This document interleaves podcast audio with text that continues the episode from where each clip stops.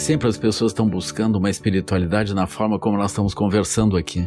Né? Esse é, é um tema interessante, assim, porque provavelmente a maior parte das pessoas que vai se aproximar de um padre no final da missa, vai confessar ou vai pedir uma bênção, ela está pensando que o filho vai fazer vestibular ou que a pessoa está desempregada e que o marido tem algum vício, algum problema ou a esposa foi embora ou alguma coisa assim, né? Ou que os filhos são muito rebeldes, ou eles estão com dificuldade financeira. E isso é um fenômeno universal. As várias tradições, por exemplo, a própria tradição antiga do Bon, que é uma tradição pré-budista dentro do Tibete, eles se dividem assim, eles dizem, olha, existe o bom tradicional, existe o bom eterno existe o bom moderno, sendo que o bom tradicional ele está respondendo a maior parte dessas questões. Eles têm, por exemplo, a medicina dentro, eles têm muitas práticas de como preservar a saúde, portanto, né, e como práticas de adivinhação ou tem astrologia.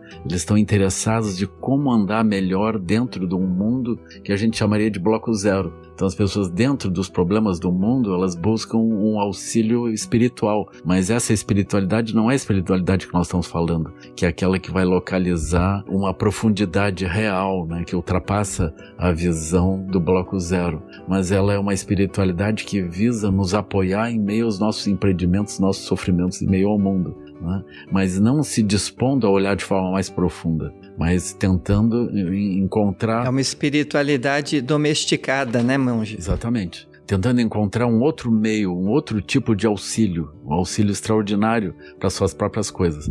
Isso está presente na tradição antiga de todas as, as vertentes. Né? As histórias, por exemplo, de Rama, né, de Ravan, Uh, são, são histórias ah, desse tipo, desse universo, onde as pessoas rezavam e pediam para vencer as batalhas, para encontrar soluções dentro do mundo. Né?